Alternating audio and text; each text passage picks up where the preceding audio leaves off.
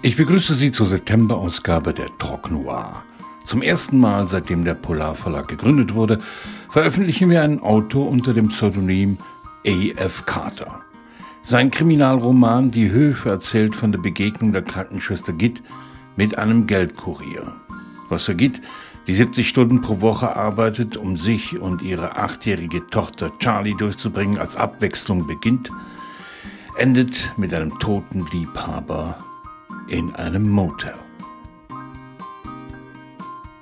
Die zweite Hälfte meiner Jugend habe ich damit verbracht, in irgendeiner der vielen Bars in den Yards Shots zu kippen. Die Yards sind die schäbige Wohngegend um Baxters letzte verbliebene Fleischfabrik herum. Ich habe meine Lektion gelernt und nicht vor, mich heute Abend abzuschießen. Ich habe andere Bedürfnisse. Der Martini ist bloß im Stehen endet mein Rock kurz unter dem Hintern und der Kragen liegt am Hals an. Die Ärmellöcher sind weit ausgeschnitten, offen fast bis zur Hüfte. Und nur der eingenähte BH verhindert, dass ich gegen Baxters Sittengesetze verstoße. Beim Saum bin ich mir da nicht so sicher. Wenn ich einen Fuß auf die polierte Stange des Hockers stelle und die Beine übereinander schlage, rutscht er weit nach oben. Als ich meine Position eingenommen habe, nehme ich das Angebot in Augenschein. Erblicke vor allem Bürohengste, dazwischen ein paar herausgeputzte Rednecks, das übliche Gemisch, mit einer Ausnahme. Ich mustere den Mann verstohlen. Er sitzt an einem Tisch, etwa drei Meter vor der Bar, ist älter als ich, aber nicht viel und trägt ein schwarzes Jackett über einem Seiden-T-Shirt, das seinen Oberkörper betont, ohne absichtlich zu eng zu sein. Das T-Shirt ist indigofarben, ein Kontrast zu dem verwaschenen Blau seiner Jeans. Böser Junge, Toyboy. Etwas an dem schmalen Lächeln, das erscheint, als sich unsere Blicke treffen, sagt mir, dass er kein Spielzeug ist. Aber er rührt sich nicht.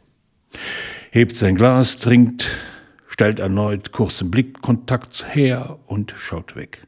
Ich bin nicht blöd. Ich weiß, dass er meinen Ehering gesehen hat. Ich trage ihn an der Hand, mit der ich meinen Drink halte.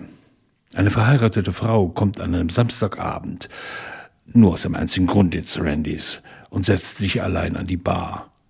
Jeder andere Mann stünde bereits neben mir.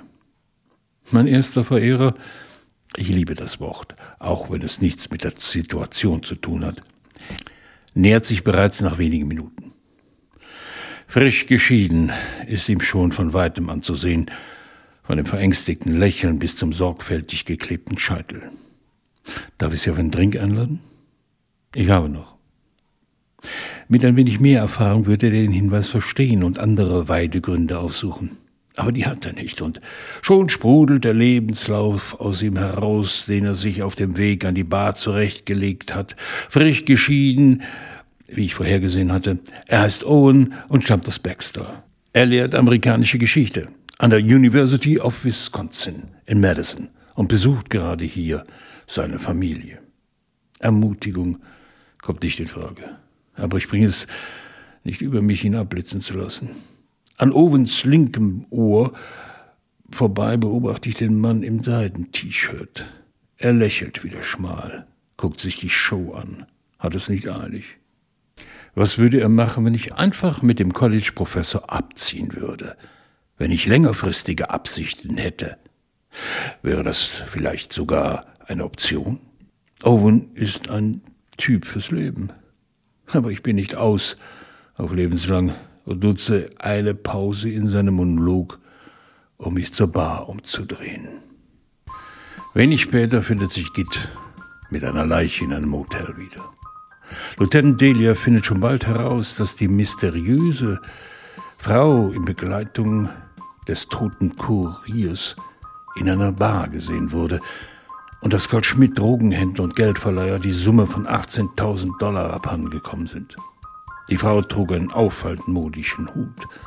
Mehr ist nicht über sie bekannt. Jetzt sieht sich plötzlich den Nachforschungen der Ermittler sowie die dem Willen eines Unterweltbosses ausgesetzt, der es nicht zulassen kann, dass sein Geld gestohlen wird, ohne dass das Konsequenzen hat. Und da wäre ja auch noch Connor, der Sohn.